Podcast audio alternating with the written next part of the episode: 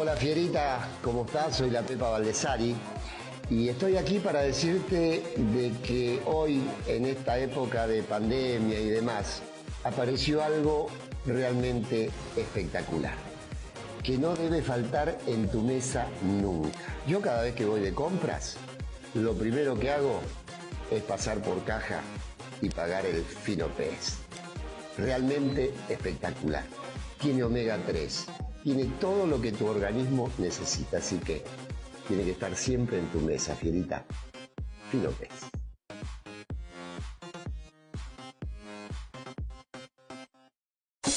Los invitamos a un nuevo podcast de Tribuna Picante, con toda la actualidad del fútbol peruano e internacional. Además de otras disciplinas deportivas, aquí en Tribuna Picante.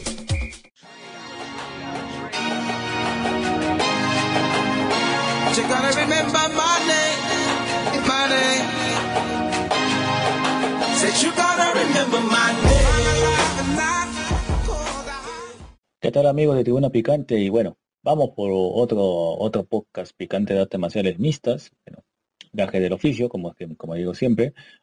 Eh, mi nombre es Guillermo Rojas y me acompaña como siempre mi amigo y partner Joseph Minaya. ¿Qué tal Joseph? Hola Guillermo, nuevamente conectándonos para narrar lo acontecido en este mes de noviembre. Un saludo cordial a todos los oyentes de Tribuna Picante. Hemos tenido bastante, bastante carne en porque ha pasado de todo. Noviembre creímos que iba a ser un mes tranquilo, un mes que iba a esperar a, diciembre, que es lo final de- del año, ¿no? Generalmente el cierre más importante eh, por lo menos en UFC y otras empresas más también en MMA, pero nos dio la sorpresa, un tremendo evento que fue el UFC 281, Guillermo. Exacto.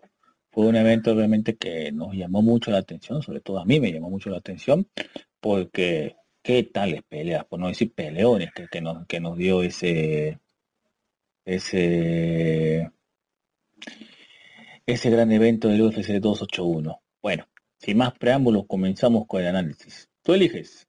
Comenzamos con la pelea de Dan Hooker con versus Clau- Clau- bueno, Claudio Puelles, o sea, hasta, creo que podríamos decir que es una pelea que realmente a nosotros, no digo que no nos llena de orgullo nada, sino que no sé cómo lo puedo, no quiero dañarlo a Puelles, pero realmente tampoco quiero decir que me dio vergüenza, o sea, tampoco quiero decir eso. El muchacho todavía joven, puede todavía mejorar, pero su performance fue una lágrima.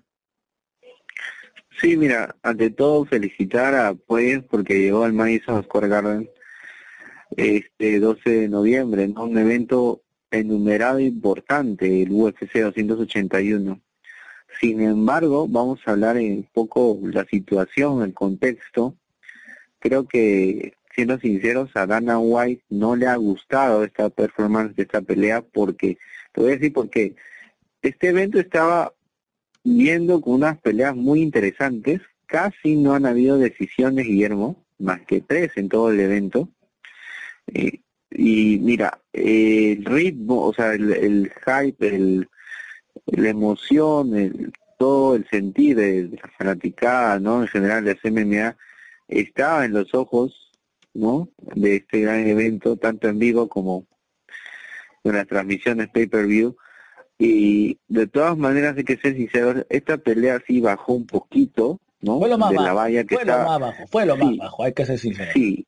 Entonces, a ver, si bien es cierto, Puelles es un gran peleador para mí, es uno de los mejores peleadores peruanos que tenemos en la actualidad. Es muy joven, tú ya lo dijiste, tiene un gran futuro, pero no deja de ser un peleador peligroso. Pero ¿qué sucedió aquí? O sea, yo, yo creo que fue un tema netamente, netamente de estrategia. Cabeza, no, cabeza para mí.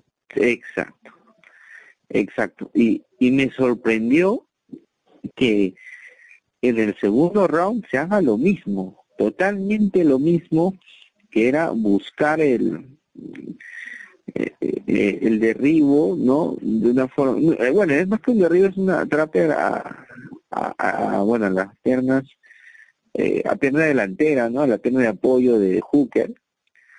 con el estilo parecido a, cómo vencieron a una vez a Anderson Silva, me recuerdo una sumisión parecida, ¿no?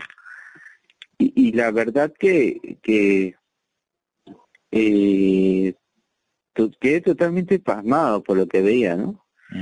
Ahora, confirmaron, confirmaron que no fue lesión, porque vi en, los comentarios, vi los posts de incluso del profe Pitbull, yo yo personalmente creí que estaba lesionado este, Puelles, que no no había llegado en su mejor forma, eh, porque había una lesión de por medio, pero no, o sea, sí aceptaron que fue parte de la estrategia utilizar esta forma de atrapar la pierna de Hooker, la pierna delantera, y, y bueno, ejecutar la barra de rodilla, ¿no? Al que ya ha sido un arma eh, especial de, de Puelles para someter a sus rivales, ¿no?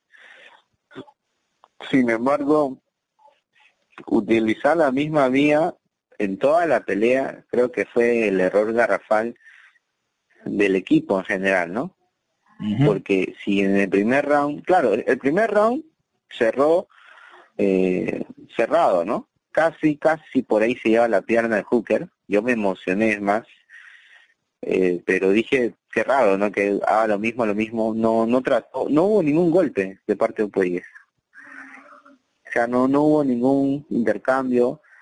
Eh, trató sí de derribar también a dos piernas hubo por ahí esos intentos, pero fueron muy muy directos. Sea, ni siquiera fue un tema de que, ah, por ahí amagar un poco con, o combinar con striking, o por lo menos ya con fintas eh, que puedan eh, abrir, ¿no? Esta, digamos, esta forma de, de, buscar el derribo.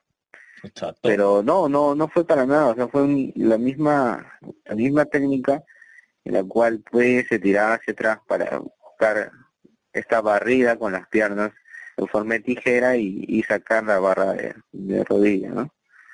Es algo, es algo que a mí de verdad me sorprendió, Guillermo. Me sorprendió porque creí que iban en el segundo round por ahí presionar, de repente pues pudo cerrar un poco más los espacios en intercambio, ¿no? De la pelea de pie, porque Hooker es muy buen striking, o sea, si tú le das el espacio necesario a Hooker, que es un peleador muy grande, también para la división, eh, encuentra, eh, encuentra el espacio, encuentra el ritmo y con su striking te va a, a poner en peligro, ¿no? Sobre todo las patadas de Hooker son, son fulminantes. Y justo fue lo que vimos en el segundo round, o sea, era, era tan repetitivo ya.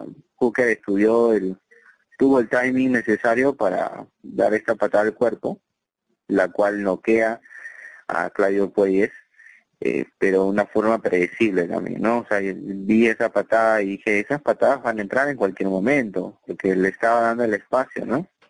Claro. Y sobre todo que, que bajaba mucho el cuerpo, bajaba mucho el torso, la cabeza y si no, si esa patada no caía el cuerpo, caía en la cara, o sea, pero de que iba a conectar, iba a conectar. Y ya estaba conectando en sí, ¿no? Ya le había sacado aire a, a Pueyes y precisamente era por ese tema, de que se exponía mucho al utilizar esa misma técnica. No, y otra cosa. Pero bueno, me sorprendió de verdad, me sorprendió porque tiene cualidades. Sí, no, otra cosa, queda demostrado de que, y tú lo has escuchado en varios podcasts, y lo hemos hablado en varios podcasts, siempre lo hemos dicho, de que no tengo nada en contra. El ADN del, de, de, las MMA peruanas es el, es el grappling y la lucha libre. Pero no solamente con y lucha libre, le tienes que hacer un complemento. Y eso es lo que nos falta a todos. O sea, a todos los artistas marciales les falta ese complemento. Por ejemplo, no somos strikers, tenemos que mejorar mucho en el striker, en el wrestling, tenemos que mejorar mucho en el, cuando quieres ir de frente a golpear. Nos falta mucho poder de knockout. No sabemos terminar, generalmente terminamos más con llaves. A ver, ¿cuántos tickets hoy cuentas hasta esta hora de artistas marciales en, la, en las grandes ligas de, de, MMA? Claro, lo que pasa que también es un poco lo que hablábamos en el otro podcast, por ejemplo, el grupo de Khabib, ¿no? Que se caracteriza por, digamos, eh, la lucha, el sambo, que hace un factor importante sus peleas, una llave importante, pero también lo mencioné que han evolucionado en, por ejemplo, no muchos peleadores han evolucionado su striking, ¿no? Lo hemos visto con Makachev, el mismo Khabib mejoró en este aspecto. Y los demás peleadores campeones también, ¿no? Otro primo que es el campeón de Bellator demostró tener muy buen strike y también Usman. sí. O sea, estamos hablando de que el deporte de las MMA ha evolucionado a un nivel muy alto, ¿no? Mira, no podemos, ahora, ahora ya no ya no puede haber la época de Royce Gracie, ¿no? o sea, la cual estamos hablando hace más de, 20 dominaba más de con su 25 jiu-jitsu. años. Estamos hablando hace más de 25 años. no, no, 29 años creo yo, ya sí, ya casi estaban por los 30. Por los Sí, 30, o 29 sea, años del UFC.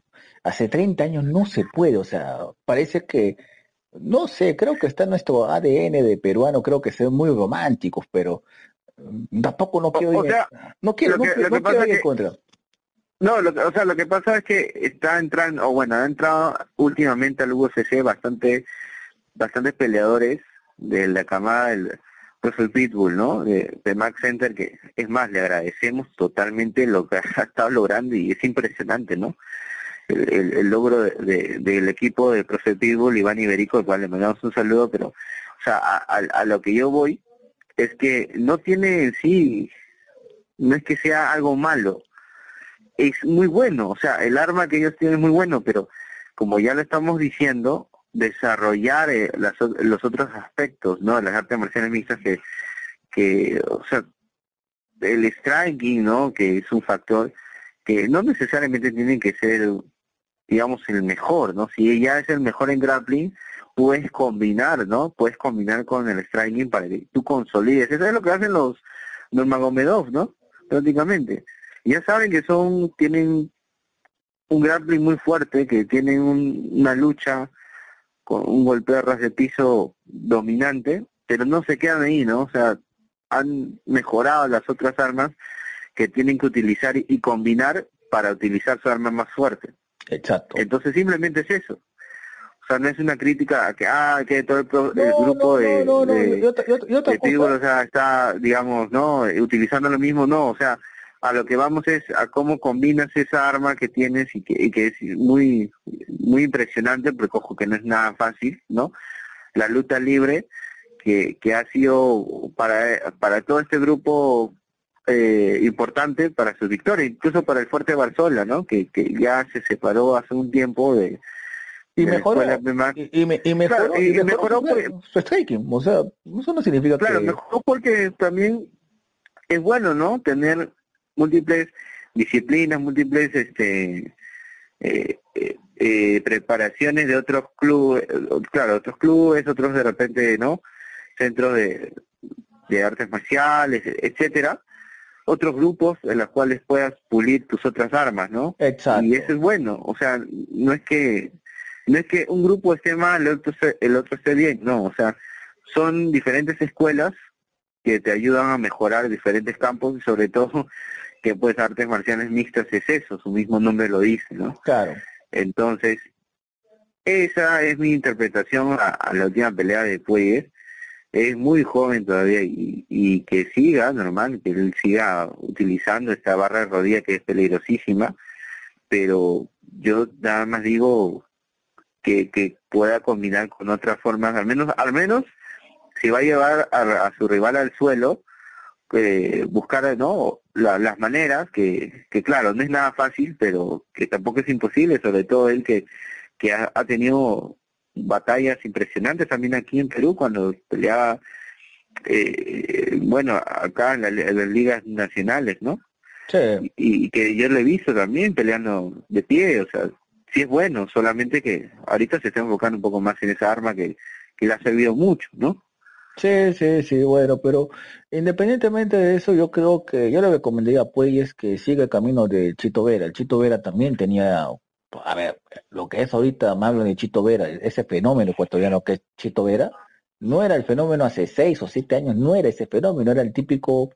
artista marcial que tenía de cal y de arena hasta que una vez creo que se puso serio y ahí comenzó su ascenso. Pues hay que ser sincero, comenzó su ascenso y hasta ahora lo sigue. Yo creo que recomendaría sigue el camino de Vera o sigue otras recomendaciones, porque yo creo que, a ver, seguir con el profesor Iberico, o sea, seguir, o sea, decirle hasta aquí nomás, tampoco es no faltarle respeto al profesor Iberico, sino que hay una frase muy, No, o muy- sea, ojo, hay una frase, hay una frase muy acuñada. Que, que pueda aprender, claro, de otras escuelas, ¿no? De otros centros eh, los cuales el equipo de trabajo que pueda tener. No, y otra, y otra O cosa, sea, y otra cosa. ¿Sabes qué le recomendaría pues Un psicólogo deportivo. También, claro, Un que es psicólogo deportivo importante de también cajón. porque porque claro, o sea, ahorita los, los más grandes atletas tienen No, y lo, este es que- personal es que- eh, que- importante, ¿no? Es que la forma como lo están destrozando a Puelles es impresionante. Yo creo, si el chico no tiene apoyo psicológico, yo creo que no. Y ojo, no es la primera vez que Puelles pasa por esta situación. ¿Te acuerdas cuando en el, en el reality de Ultimate Fight de Latinoamérica, Ah, contra Martín Bravo. por eso, yo estaba, o sea, volvió, Sí, o o sea, sea, volvió a repetir los mismos problemas con Martín Bravo. Yo dije, no seas malo, eso fue hace cuántos años? ¿Siete años? 2016, Claro, casi, claro, casi siete años. claro, por eso te digo, Pero- está- estás volviendo a repetir pero lo claro, o mismo. sea, o sea, Yo el staff necesario que, que pueda tener de repente ya en otra, ¿no? En otro Yo se lo mira, yo se lo puedo perdonar en esa vez porque era demasiado joven, ya, pero ya, pues, o sea, ya pasó cierto tiempo y hasta ahora no lo supera. Y ese creo que es la deuda todavía. Y ahí me di cuenta que Puelles tiene, tenía problemas ya de, de 20. Yo digo, esto me necesita psicólogo, psicólogo deportivo para, si quiere seguir adelante, necesita un psicólogo deportivo. Claro, por supuesto que es muy importante también que y que bueno, varios gimnasios o grupos o como quieran llamarle academias, etcétera, tienen, ¿no? Disponen de este profesional para simplemente para mejorar a- al deportista, ¿no? Sí, bueno. Pero bueno, yo creo que aquí no acaba, ojo, no se desanimen, hay que apoyar más bien, no hay que apoyar y Pero hay que, pero, ojo, ojo, como- pero, hay que, pero, pero hay que apoyar bien, no decirle, ah, siga adelante, eres el mejor. No, ese no es apoyo, o sea, No, no, porque ni creas, ¿ah? ojo que ha habido también de parte de muchos peruanos un hate y unos comentarios negativos bien fuertes, o sea, Pero, oye, pero, tampoco es lo común, así, pero, ¿no? pero Joseph, pero sí es lo común, o sea, no hay nadie que se pone en el punto medio. Nosotros nos estamos tratando de poner el punto medio porque queremos que el chico joven todavía pueda dar un poco más. Al igual, ese récord que venía antes de enfrentarse a Hooker no es un récord que fue de casualidad tampoco. Claro, claro, Ese récord no Sino fue que- casualidad. Ese récord exacto. No fue casualidad. Exacto. Este chico tiene, este chico tiene, tiene madera y lamentablemente repitió lo que le pasó como hace, hace seis años pues, o si- o siete años con el mexicano. O sea, yo dije, no, no puede ser. Otra vez los mismos errores. Yo dije, paso, o sea, ya comencé a ver, no, lo van a matar. Pero en vez de seguir matando a nosotros, creo que lo único que puedo decir, eres joven, tienes que seguir puliendo. Y bueno, hay que considerar, y considerar que, que está compitiendo en la división más difícil del UFC, ¿no? Que No, son bueno, los claro. pesos ligeros. Peso lig- pero igual, o sea, tienes que mejorar, tienes que me, tienes que mejorar y Yo sé que lo va a hacer, yo sé que lo va a hacer porque se nota que también tiene él mismo, ¿no? Tiene esa hambre de, de seguir mejorando, ahora está ha entrado también como comentarista en español. ah, por lo menos, Entonces se, lo- nota, por- por lo se nota el hambre, el hambre que tiene, solamente que creo que para esa pelea hizo una mala estrategia, ¿no? Que tiene armas para lograr más victorias, sí, por supuesto. Solo en UFC tiene dos derrotas, incluyendo la del TUF, solo son de- dos derrotas. De ahí solamente pero ojo, tuvo victorias. Pero ojo, y- esas dos y derrotas no son fácil. Pero ojo, yo sé, esas dos derrotas son muy dolorosas y después de Claro, son muy se- dolorosas porque también han sido similares, eh, peleadores importantes, ¿no? No, en, en y cada en- momento, y ¿no? en similares condiciones. O sea, similares Sí, condiciones. sí, algo pare- algo parecido, pero como te digo, ya depende de la decisión que él tome, que creo yo sería, podría migrar o probar para absorber esos conocimientos de otros de otras academias, ¿no? Exacto. Bueno, hay que dejar, hay que dejar en paz a, Claudio Niño Puelles, hay que dejarlo y hay que seguir con la siguiente pelea. La siguiente pelea es Chris Gutiérrez, el americano guatemalteco, contra Frankie Edward. Creo que fue la pelea, una pelea que para muchos que somos de la vieja escuela, porque hemos visto Frank, Frankie Edward es parte de la historia de la UFC, pero te podría hacer esta pregunta. ¿Es el último de esa época de Tito Ortiz, de eh, Chuck Liddell, o sea, de todos esos artistas marciales que vimos hace 10 años, 15 años que oímos, pertenece a esa, a esa, a esa época junto con Anderson Silva, a esa época? Claro, él pertenece o sea- a, la, a la época dorada, ¿no? Cuando teníamos a Anderson Silva como campeón, a John Jones, Por eso te estoy diciendo, ¿No? o sea, a ese- Velázquez. es, es uno de los últimos que de los últimos artistas marciales de esa camada, de esa gran generación, todavía sigue activo. Que toca. Hay pocos, ¿no? Hay Hay, pocos. pocos como Dominic Cruz que sigue, felizmente, pero de todas maneras, eh, ya esa época dorada, pues, la cual yo afortunadamente pude ver en vivo muchas peleas, este, ya ya no está, ¿no? Ya se está, están Yo agregaría viendo esto. los nuevos prospectos. Yo te agregaría ¿no? esto, a los que, a los que Exacto. a los que ocasionalmente compramos en el hueco, o nos compramos el DVD pirata en la esquina de la o sea, Exacto, porque en esa época no era común tener para nosotros Transmitir en vivo, las transmisiones en vivo. No existía Emiliano Cándido, no existía nadie de esto, solamente era netamente En México. inglés, claro. era en inglés, o sea, en inglés. obligatoriamente. Había, había un, un narrador en español, creo, nada más. Dávila. Dávila. Santiago también, Pero, y estos dos, esos dos fueron los locos que comenzaron a meter y ya bueno, o sea, Claro. Pero, sin desviarnos del tema, me parece que Frankie eh, Edgar fue prácticamente, no me hubiese gustado esa despedida, pero creo que casi todos los que son de esa época se han despedido en casi, si te das cuenta, casi todos han tenido la misma, una despedida similar. O sea, se fueron con derrotas. Sí, sí, ya con tres derrotas al hilo, Frankie Edgar ya no podía dar más.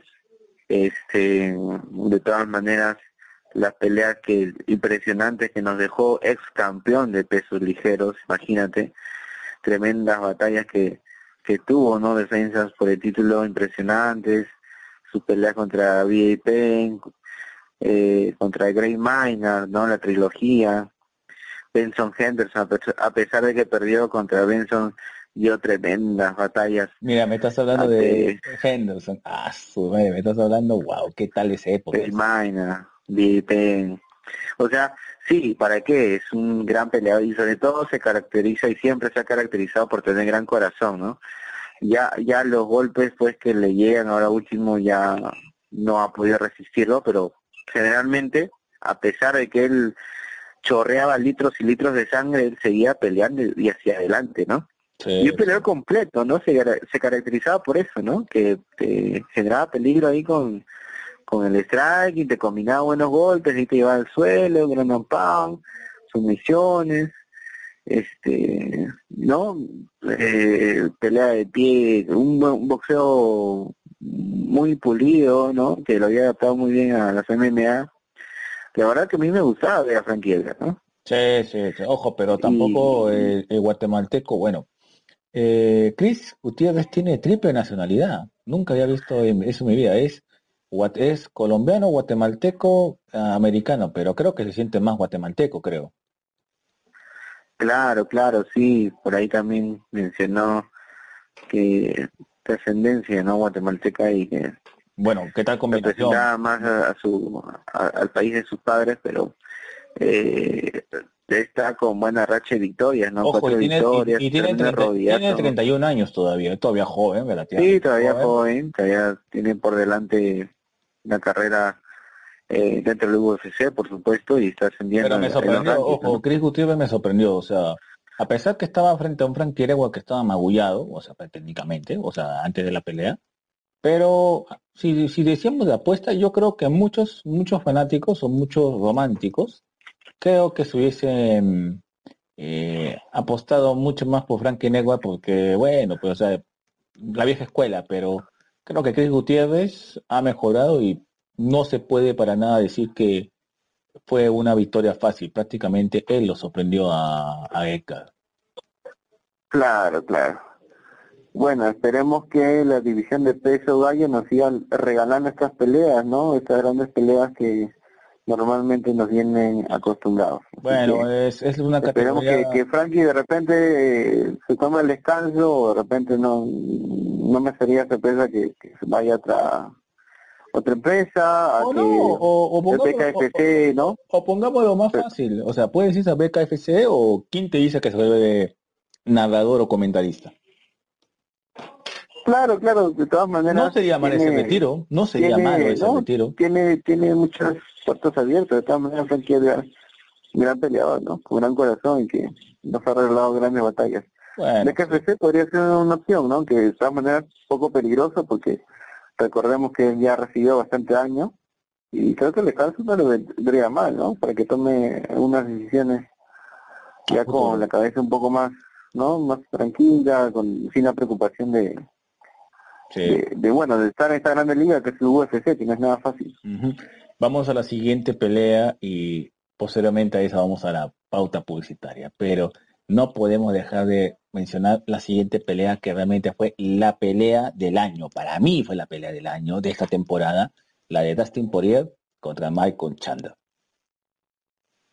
Sí, de todas formas, también la pelea del año de, de peso ligero, yo creo que sí, ya suficiente porque eh, Porque tuvo de todo, tuvo, tuvimos acción, tuvimos sangre, o sea, o sea, tuvo de todo. sí, O sea, mira, emociones al límite porque, eh, a ver, para nadie es un secreto que yo soy hincha de Michael Chandler. Para nadie es un secreto. Pero independientemente del récord feísimo que yo tiene. pensé, y ojo que yo pensé que iba a ganar Chandler, ¿ah? yo también, pero, acá, acá estamos viendo el factor de la inteligencia que De tiene Inteligente. También no solo inteligencia, también tiene buena asimilación de golpes, buena quijada. Quijada de acero. Las bombas caían y él aguantaba. eh, pero Chandler se Chandler, fue ojo, con pero todo, Chandler, a pesar que tenía, a pesar que Chandler tenía una diferencia de tamaño, el hombre iba con todo, o sea, pegaba, pegaba, pegaba, pegaba, o sea, eso fue lo que más me llamó la atención, independientemente del récord negativo que tiene el UFC, porque es un récord negativo el que tiene, pero el que me diga, las cinco peleas que tiene Chandler no fueron contra cinco ilustres desconocidos, fueron cinco ilustres peleas. Sí, sí, como tú dices, hubo de todo en la pelea. A mí me gustó, francamente. La mejor pelea de peso ligero de este año, sí, lejos. Por Fueron los, me- creo que me decir que fueron los mejores 15 minutos. Sí, sí, bueno, casi 15 minutos porque se terminó por sumisión. eh, Casi No, pero es que, a ver, a ver, a ver, es que mira, veníamos de un trago amargo de, Puelles con Hooker. Ya, eh, veníamos después, para los románticos de la vieja escuela, veníamos de una de una de un amargo final de Frankie. Edgar. Exacto. Y después dijimos, el que se viene, acá tiene que haber la, la, la reinserción, la otra vez que suba, que suba la adrenalina, y realmente nos dieron adrenalina pura. Sí, por supuesto, ese intercambio que, que, que Chandler no propinaba a Poirier, lo, lo presionaba contra la reja, volaba por aquí, por allá, hubo back suplex a lo WWE. Este, me gustó el tercer round, que a pesar de que Chandler, mira, ya estaba un poco lastimado ya ya, considerablemente, ¿no? Bajó Sí. mucho su cardio. En el Eh, tercer round, Sí, bajó el eh, cardio, pero igual nos regaló un derribo fuerte, ¿no? En el cual azotó a, a Poirier. mira, yo juraba, que más de- yo, yo juraba, la yo espalda. yo juraba que ese derribo y dije, ya, acabó la pelea. Yo dije, no, no se puede levantar. Y se levantó. Yo dije, wow, este hombre de qué, o sea, me imagino la frustración. Y justo me acordé, no me acuerdo de qué artista peruano que una vez entrevistamos y que nos dijo, no, este psicológicamente es asfixiante. Tú das tu mejor golpe y después se levanta. Después se levanta. O sea, ¿qué tiene este hombre? O sea, te pones a pensar, yo me acordé justo de él en ese momento, eh, del artista marcial. Creo que fue el Mudo Pinedo el que una vez nos dijo eso, saludos a él. Una vez nos dijo eso y yo, yo dije, le doy la razón al Mudo Pinedo. Realmente, qué frustrante, porque yo dije, ese suplex, ya, lo mató. Le dije, wow, se paró. Wow, ya no me queda, ya no me quedaba ya nafta, estaba bajo mi cardio. ¿Qué se puede hacer? Pues, o sea, ya me imagino las frustraciones que habrá tenido eh, en la cabeza Michael Chandler. Sí, por supuesto, sobre todo que, como tú dices, utilizó todas sus técnicas, hasta la más conocida, que incluso te acuerdas cuando fue su pelea en Bellator contra Benson Henderson. Sí, sí me tremendo back suplex, yo me acordé de esa ocasión y dije, wow, estaba dejando todo, ¿no?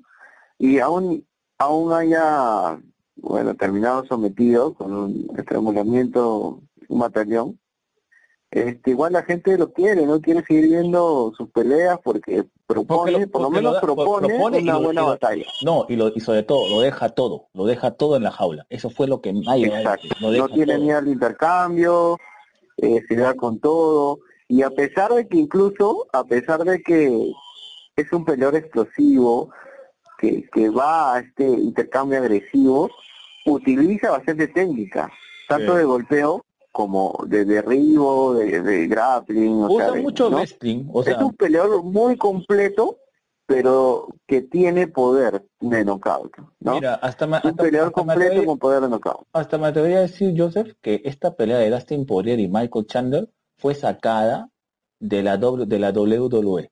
O sea, cualquiera pensaría, o sea, si uno lo vuelve a ver, cualquiera pensaría que esta pelea la sacaron de la WWE, porque cada uno vendaba sus mejores y se paraban. Yo dije, ¿y esto de qué están hechos? O sea, Tuvieron momentos, ¿no? Tuvieron Sí. momentos en que Dusty se vio mejor, por- y del otro lado Chandler, iba y venía a la pelea, o sea, iba a ser para cualquiera, ¿no? solamente faltaba, Y ¿sabes qué? Que el árbitro, o sea, uno lo cubriera y era para que el árbitro haga el 1, 2, 3, nomás, o sea, faltaba nomás eso, o sea, uno que... Faltó eso nomás. faltó eso, porque realmente nos dejó, o sea, nos dejó su- con una mejor, con la sensación que hasta ahora comentándolo uno se lo recuerda como si fuera ayer esa pelea, pero realmente dejaron la valla muy alta y parece que en la siguiente pelea que luego vamos a comentar post eh, post eh, tanda comercial, realmente para mí yo creo que esta pelea de Dustin Poirier y Michael Chandler creo que comenzó a encender la adrenalina porque realmente a partir de esa pelea el evento se fue para arriba.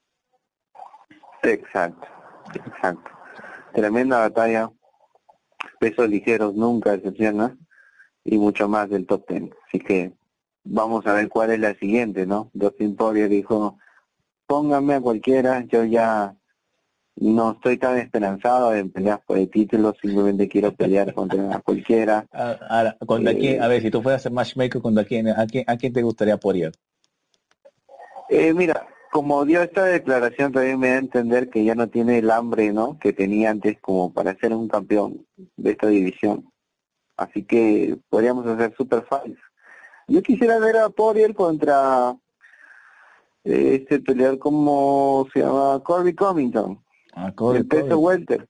Ah, claro. Qué loco eres, Welter. Entonces mejor pongamos Dustin Poirier con Gazan Chimaev.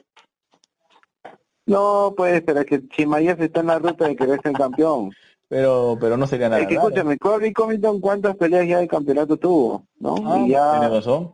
No tiene nada Claro, y. Poirier cuántas también oportunidades tuvo, entonces creo que sería una buena pelea, Bueno, ¿no? y además Poirier ya tiene en su... En su Y en cuanto eh, tamaño están iguales, No, no, no, y otra cosa, Están tiene, iguales tiene su, en, su, en su currículum que venció a que venció a McGregor, pues, También, con la famosa salsa supuestamente envenenada. la famosa salsa envenenada, ¿te acuerdas? claro, claro, La claro. salsa claro. envenenada, qué loco, pues yo digo, no, salsa envenenada, tan loco, nadie, nadie envenena, pero bueno, creo que esto sería, creo que, eh, creo que hablaríamos toda la noche de esta pelea, pero bueno, vamos, te invito a una pauta publicitaria, Joseph, Listo, vamos y volvemos con más. regresamos en breve con este podcast picante de temas elemitas aquí en Tribuna Picante. Hola Fierita, ¿cómo estás? Soy la Pepa Valdesari y estoy aquí para decirte de que hoy, en esta época de pandemia y demás, apareció algo realmente espectacular, que no debe faltar en tu mesa nunca. Yo cada vez que voy de compras, lo primero que hago es pasar por caja y pagar el fino pez realmente espectacular. Tiene omega 3, tiene todo lo que tu organismo necesita, así que tiene que estar siempre en tu mesa, fierita. Fino.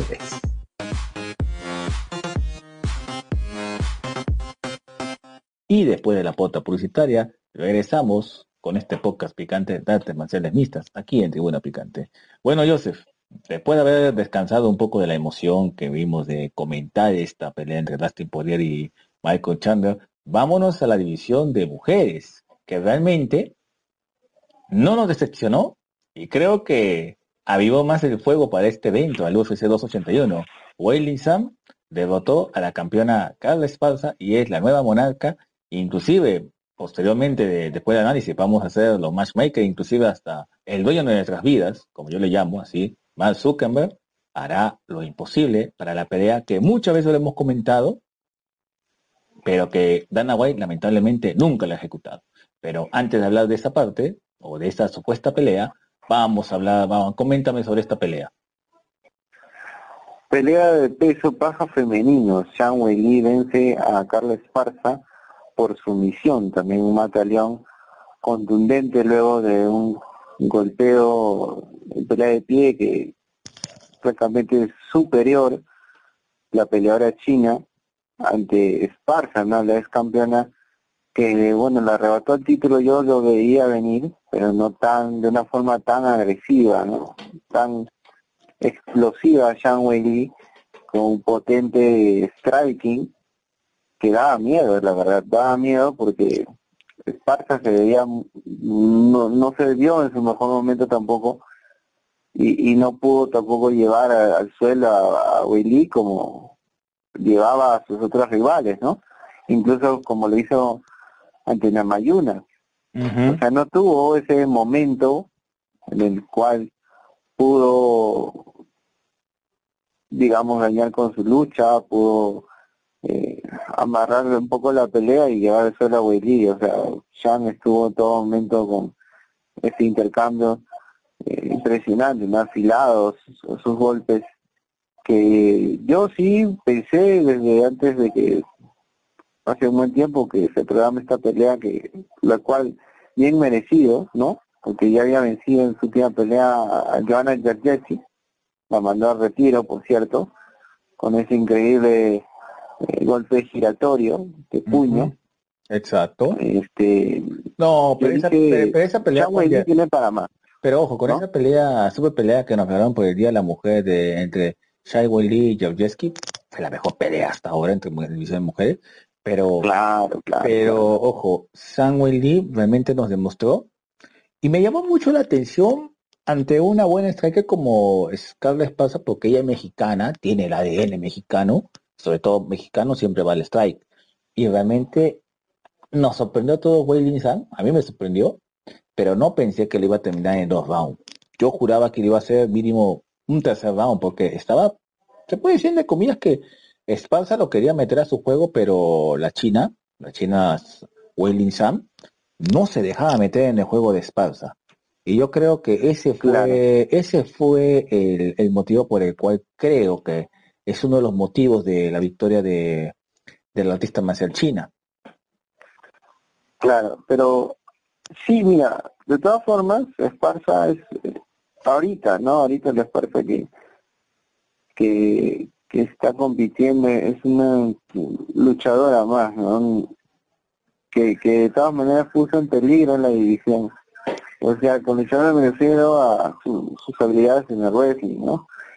Eh, se vio bastante, por ejemplo, cuando peleó contra Namayunas, que no le dejó hacer mucho, ¿no? Por ese miedo a que la derribe.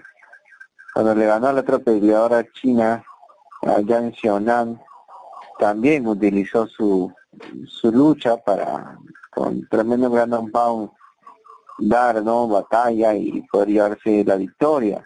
Lo mismo fue con Alexa Grasso con Michelle Watterson tuvo porque tenía venía con prácticamente seis victorias consecutivas antes de, pelear nuevamente por el título no recordemos que ella ya era campeona de, de esta división no en desde hace cuántos años, desde que se creó este cinturón, si no me equivoco, claro, ella fue la primera, la primera campeona al ganarle a, tras ganar a Rosina Mayuna en el 2014 todavía te hablo, ¿no?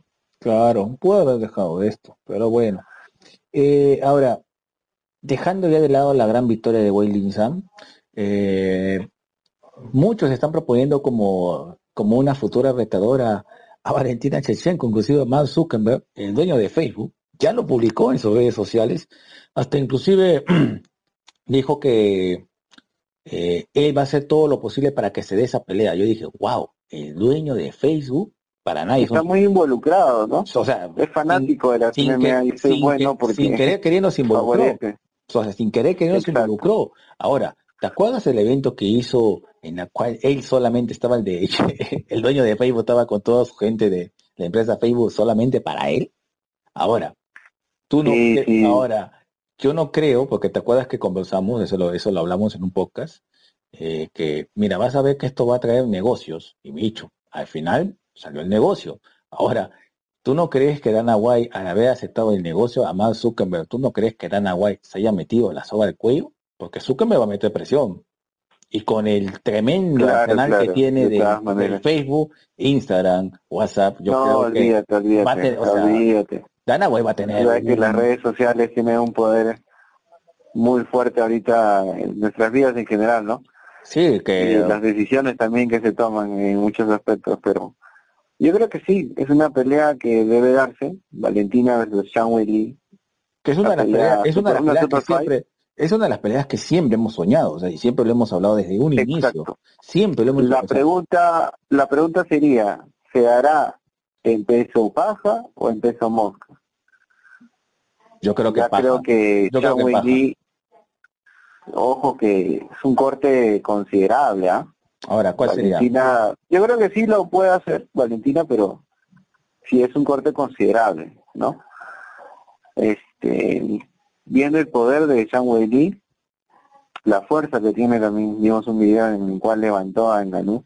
Que, que realmente Eh, es creo que, creo que creo que podría omitir un poco su corte de peso y también peso mosca. O sea, yo creo que que más viable sería así, en peso mosca, o ¿por qué no un peso tocado? Para nadie, ¿no? Sí, para nada. Al final es sin título. O sea, si quieren poner un título en juego, sería Zhang Weili retando a, a, Ah, Shevchenko. Mira, has dado una buena idea. No, ah, bueno, ah, bueno, Pero si, no, no, no, no, no, no, algo intermedio, no, me has dado una buena idea. tocado. No, me has dado una buena idea. ¿Quién te dice que van a hacer un título? ¿Quién te dice? Pongamos el título de Facebook. O sea, También, también. Si ha habido título de, sí, BM, del más malo del mundo, claro, pero, el DMS, ¿por qué no un título, título de, de Facebook? O sea, o, o el- no, más, para ponerlo más interesante, el influencer.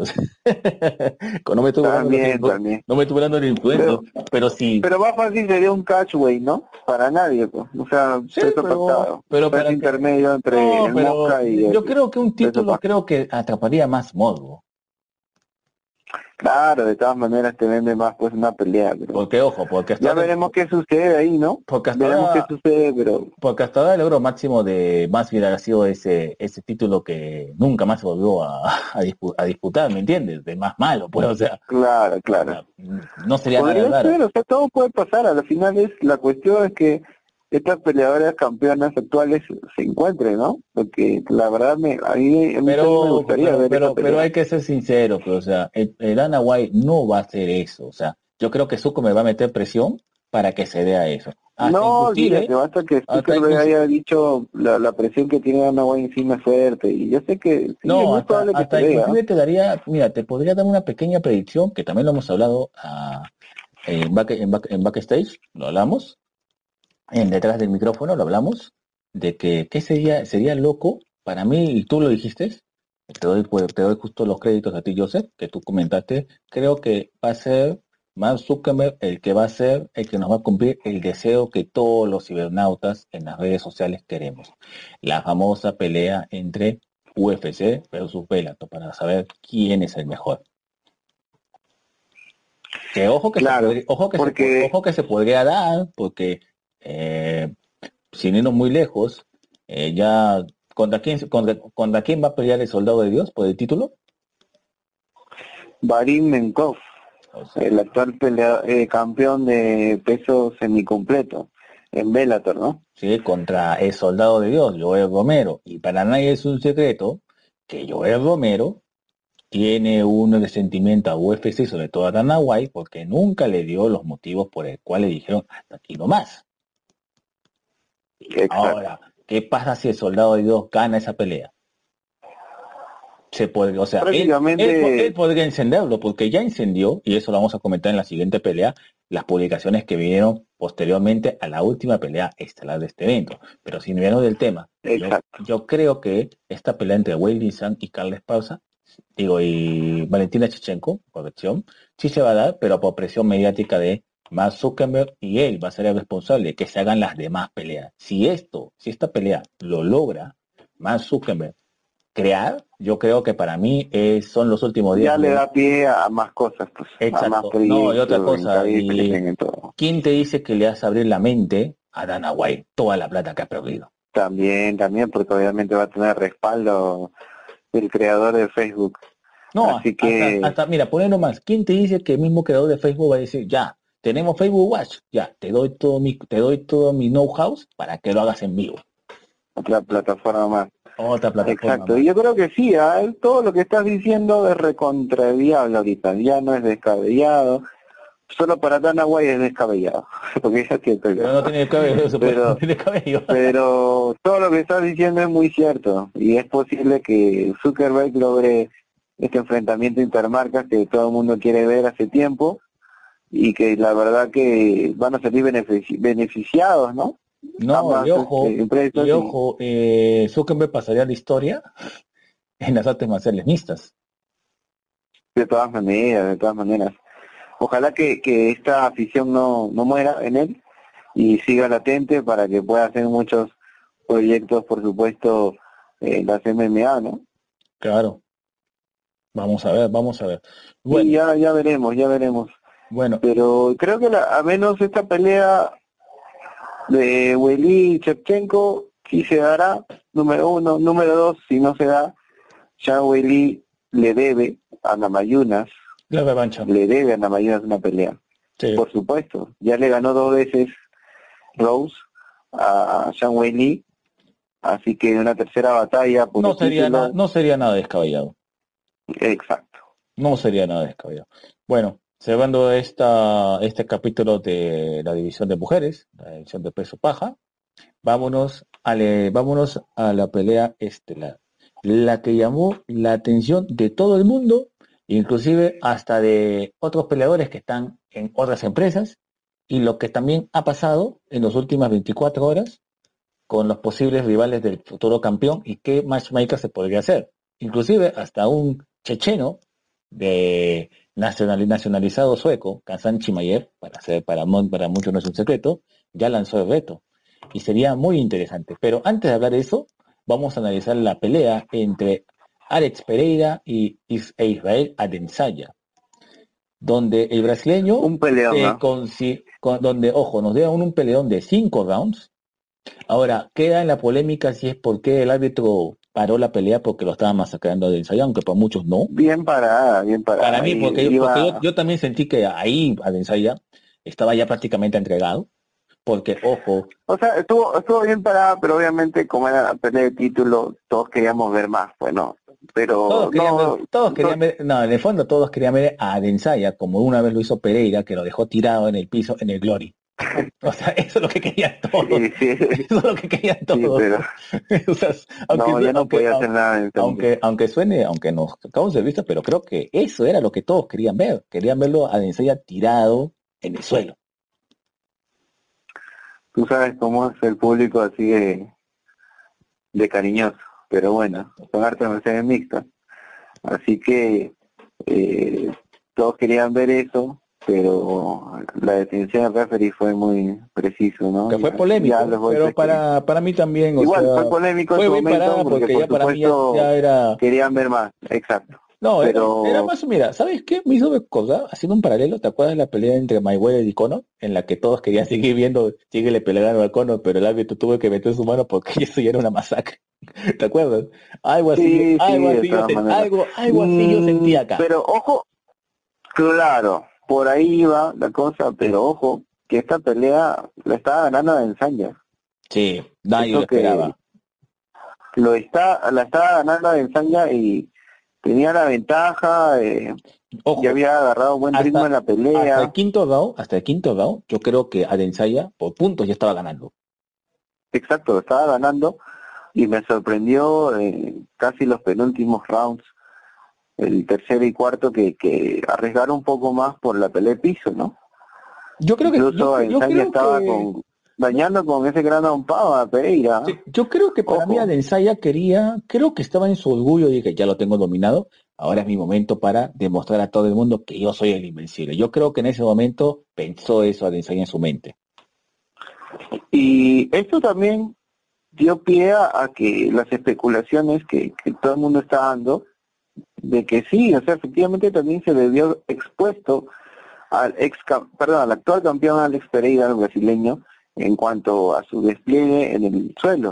O sea, no, no lo hemos visto como que muy bien eh, en, en ese campo y ojo que también es importante, ¿no? Ya lo estamos diciendo muchas veces que, que no solo un estilo es el que, que puede, digamos, predominar, ¿no? Si puedes tener el mejor striking, pero siempre es bueno de repente tener tu, tus armas de defensa, ¿no? O sea, en este caso los derribos, Pereira sí no, no lo vi tan sólido, lo vi un poco eh, perdido, incluso en Zanya lo, lo derriba y lo domina, ¿no? El suelo. Entonces es peligroso y es ahí donde Chimayev mete su cuchara. Exacto, pero bueno. Porque es donde dice, antes de, antes, de llegar al... Sobrado te puedo derrotar porque el piso eres cero, ¿no? Sí, sí. Pero, pero o sea, vamos a la pelea y me gustó cómo Ensaña estaba dominando porque fue muy inteligente todo el momento. Eh, característico él también pelear, entrar y salir, conectar eh, esos golpes, ¿no? Pero Pereira tampoco se iba para atrás. Pereira todo el momento fue hacia adelante, lanzaba unos ganchos potentes de izquierda, que creo que fue su mejor arma y, lo ha sido siempre cuando ha en UFC. Eh, entonces, eh, ya en el quinto round, que a pesar de que llegaba eh, ya golpeado, ya dominado, su esquina le dijo, ¿no? Tienes que combinar golpes por lo menos de tres para que puedas este hacer sentir al campeón. Y es más tienes que, que noquearle dijeron no tienes que finalizar la pelea porque la estamos perdiendo. Y así fue. Hizo la combinación de tres golpes que claro antes de ello antes de, de, noquear a, a Ensaña contra la reja se vino una, unas patadas bajas no de Ensaña las cuales una precisamente se chocó con un check o un bloqueo de, low kick, la cual la sintió, la sintió tanto que tuvo que retroceder, dar un, un volantín prácticamente de reversa para ponerse de pie porque le, le dolió, ¿no? Y fue el principio del fin para Ensaña, porque fue después de esa ese choque de canillas eh, que prácticamente hizo retroceder al ex campeón y ahí es donde Pereira pues con ese empuje, ese poder de nocao, esos ganchos, pudo lastimar a Ensaña, ¿no? Exacto. Y ya no tuvo nada que hacer. Eh, si seguía la pelea iba a ser una masacre, o sea, para, para Israel. Eh, iba a ser muy sangriento el final y también innecesario, ¿no? Considerando también que ya muchos conocemos que Pereira tiene gran poder de los puños y, que si llegaba más podría hacer un daño pues no innecesario a, al ex campeón. Pero bueno, buena batalla, me gustó mucho. Israel tuvo más momentos, eh, se puede decir, destacables en la pelea, ¿no? Pero Pereira tuvo el cierre, el cierre final y se llevó el cinturón. Exacto. Bueno, hay que, dejando de lado ya al, actual campeón Pereira, yo te hago la pregunta. Eh, ahora, se metió Chimayev. ¿Tú crees que Chimayev puede ser un aspirante a ese título?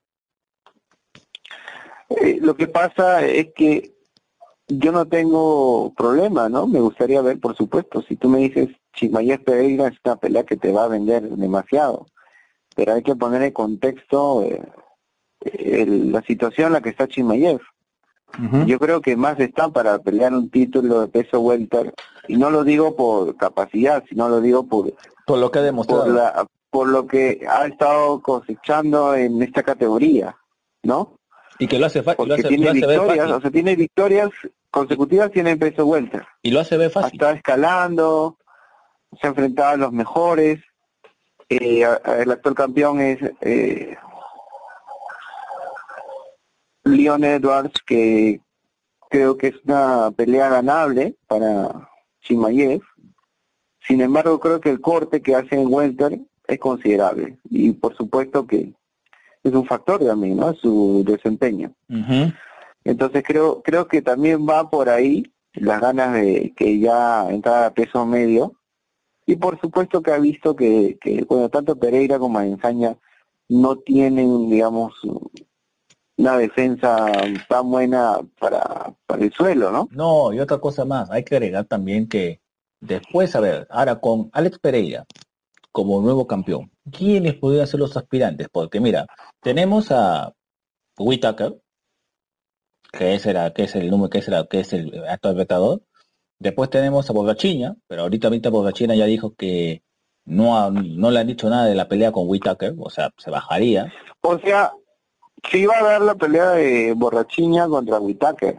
Claro, pero Esa pelea iba a darse, pero él no quiere. según este Pablo Costa no, no ha firmado nada. Claro, exacto. Y qué raro, ¿no? Qué raro porque yo no creo que sea tanto por dinero. ¿ah? Yo creo que él sí está viendo que es una pelea que prácticamente no le conviene, ¿no? Exacto. Ahora, Yo totalmente doy ganador a, a Whitaker, ¿no? Le veo posibilidad, verdad, al ya, o sea, brasileño ya. Ahora, venga a darle, ¿no? déjalo, ahora, déjalo a, de- déjalo a Whitaker, déjalo, vuelve a Whitaker y vuelve a, a Bobechini. ¿Quién más le puede hacer pelea a Pereira? A Densaya, que es el único que le puede dar. Ya, después de Densaya, ¿quién está? No sabemos si le van a dar la revancha inmediata, ¿no? Si Exacto. todavía está por verse. Sin esa ensaña, mm, ¿A quién tienes? Vettori podría ser, ¿no? Marvin Vettori Vettori. porque tiene, es un peleo un poco más completo, ¿no? Que tiene Ya, eh, también la lucha eh, dentro de sus armas, ¿no? o sea, pero Podría ser. te, te quedas con pocas armas. o sea, Y, y tiene también buena asimilación de golpes, ¿no? Ya, Aguanta. Ya, tienes a Vettori, después a quién más? Paramos de contar. Claro, él ya venció a Strickland, ¿no? Ya venció a Strickland. Pablo Costa, yo la verdad no lo veo en su mejor momento. Este, bueno, tenemos a Gastelum, que sería una pelea Sería interesante ver a Kevin Gastelum. interesante. Pero, sería interesante. Mm, pero La verdad no, veo, ten- no tenemos, no veo es, que, eso, contrincantes claros, es que eso fue lo pero que sí pasó podría ser Vettori. Pero es que yo sé, Canonier, no sé, no me gustó su último última pelea, no me gustó la Con Adesanya. contra Adesanya, no, pero tampoco es un peleador que hay que descuidarse, ¿no? no, tiene pero hay que, ser, hay, hay- hay que ser sincero, o sea, al ensayo como babeo con esta categoría, ya creo que los aspirantes digan, wow, o sea, ¿quién más puede ser? Por eso que, por eso yo te digo, Exacto. yo por eso yo O te sea, digo, o sea, no es descabellado la pelea de- de Chimayev, no es sino a lo que yo voy es que Chimayev es el número 3 en peso welter, ha estado peleando contra los mejores en esta categoría, está escalando. pero Actualmente tienes un campeón que no es muy popular, hay que ser sinceros, Leon Edwards, a pesar de que conmovió, ¿no? Por su historia, la manera como venció a Usman, tremenda patada a la cabeza que se sacó de la manga, ¿no? Como un mago, pero, o sea, no es un campeón tan popular que digamos, ¿no? Que la gente siga tanto, y que obviamente tienes a un Chimayev que es un un loco que, que quiere, claro, que quiere eh, y, y que lo está haciendo, ¿no? Que está impresionando a todo el mundo, por lo menos por las victorias que ha estado teniendo último y sobre todo la- la- el rápido ascenso, ¿no? Que ha tenido en el UFC. Este, no sé por qué no no le sería más conveniente pelear en, en welter con por el título y de ahí a lo McGregor, no no defiendo mi título welter y, y reto al al campeón de la siguiente categoría, ¿no? exacto. Algo así podría ser, pero yo también entiendo que el corte lo debe estar un poco, ¿no? Pensando. Asfixiando. Yo debe estar pensando también. Pero ojo, Claro, y sobre, y sobre todo que ha visto esta pelea, pues y dijo, no, estos patas eh, no no me van a no me van a vencer en- si los lleva al, al suelo, ¿no? O sea, es también el pensamiento de él y de su esquina. Entonces hay esa presión de parte de Mayev para que le, le den la oportunidad para disputar el peso del título medio. Pero ojo que, o sea, si hablamos de, de digamos, las peleas que estaba ganando, no lo merecería, ¿no? No lo merecería porque solo hizo una pelea en peso medio, la cual contra un peleador que no, no era tan conocido. Entonces, no, eso no te va a dar pie a que puedas... O sea, es como, como que cualquier peleador esté, digamos, no sé, peso ligero, escalando, y pelea por el título en peso welter, ¿no? Un ejemplo. Claro, o sea, Solo con McGregor sucede eso. por eso, o sea, Podría darse.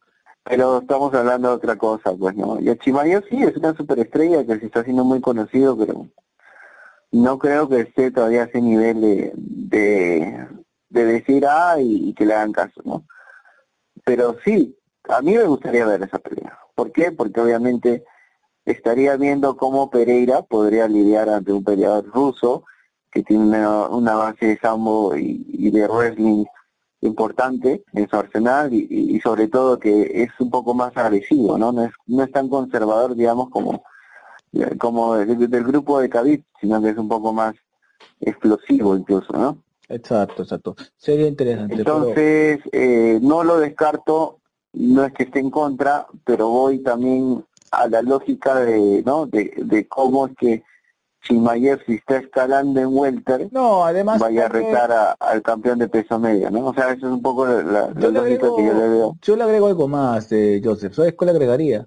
El factor Zuckerberg, el factor Facebook. ¿Quién te dice que también de seguro, si logra lo de la anterior pelea que hemos comentado y dice, ah, estoy envalentonado. Ah, entonces, ¿qué es lo que pide el público? Lo que, que- como diría Don Francisco, ¿qué dice el público? ¿Qué dice el público? O sea, ¿qué dice el Facebook? Ah, ya, esta pelea, ya vamos. ¿Quién te dice? Le, hace, le hace, le hace pensar a, a Dana White, mira, tenemos esto, esto, esta es la cantidad de plata. Y cuando tú le dices business, de seguro, ah, plata. Ah, puede ser. ¿Te imaginas? Sí, sí, yo la verdad creo que si Zuckerberg logra esta pelea que hemos ya nombrado, de Samuel Lee contra Valentina Shevchenko, le va a dar pie a que tenga un poder de decisión importante, ¿no? Como matchmaker.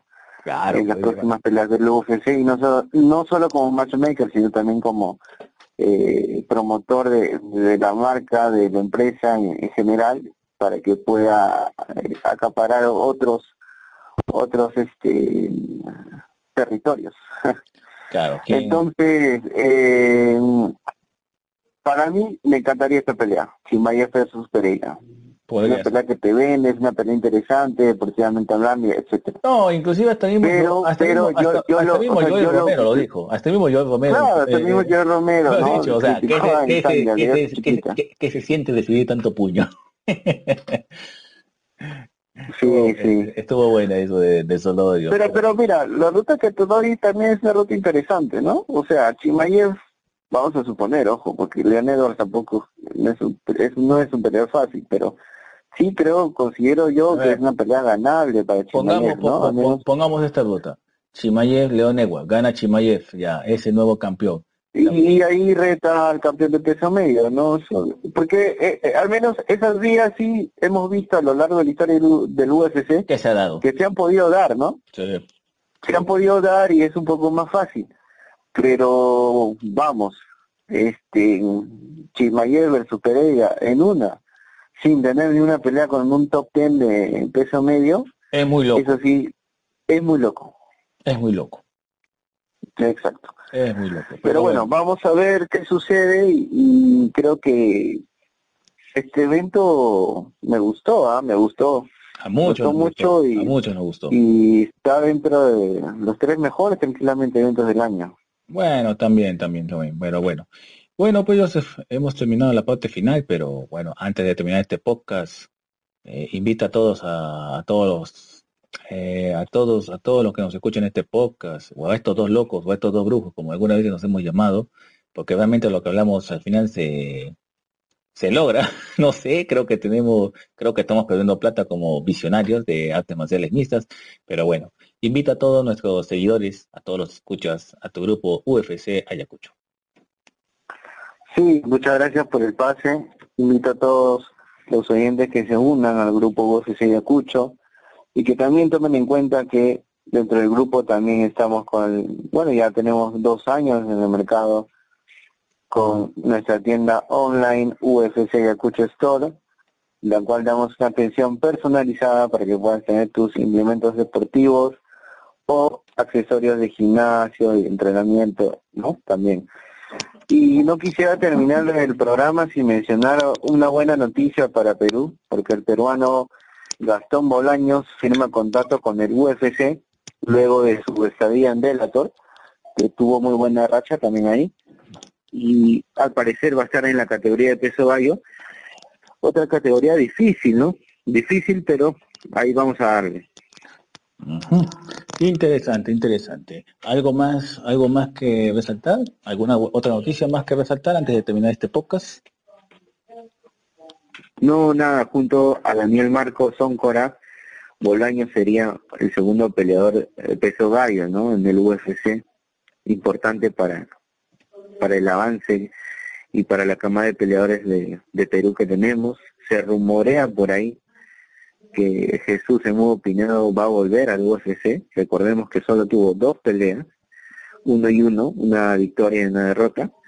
Y sí, tiene muy buenas cualidades y peleador muy completo, ¿no? Justo estábamos hablando esto de combinar un poco más la- las estrategias y Pinedo creo que es uno de los peleadores que al menos en striking sí se defiende un poco más y, y que bueno es un guerrero, ¿no? Con gran corazón, el cual admiramos mucho y eh, ya hemos tenido aquí en el programa, le mandamos un saludo y no quisiera tampoco desperdiciar el momento también para mandarle un saludo a, mi amigo Ramsés.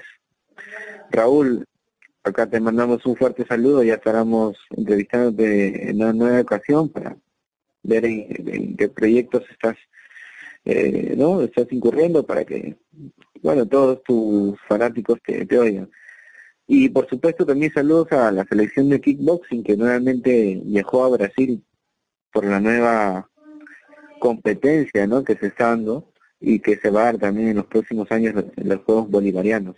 Un saludo a todos esos guerreros que nos están representando ahora mismo.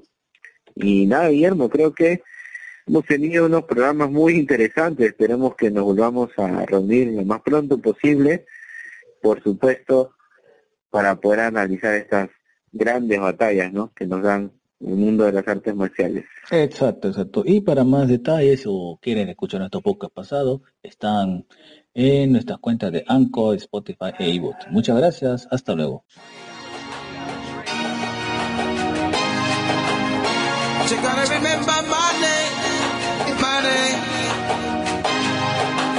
You gotta remember my name.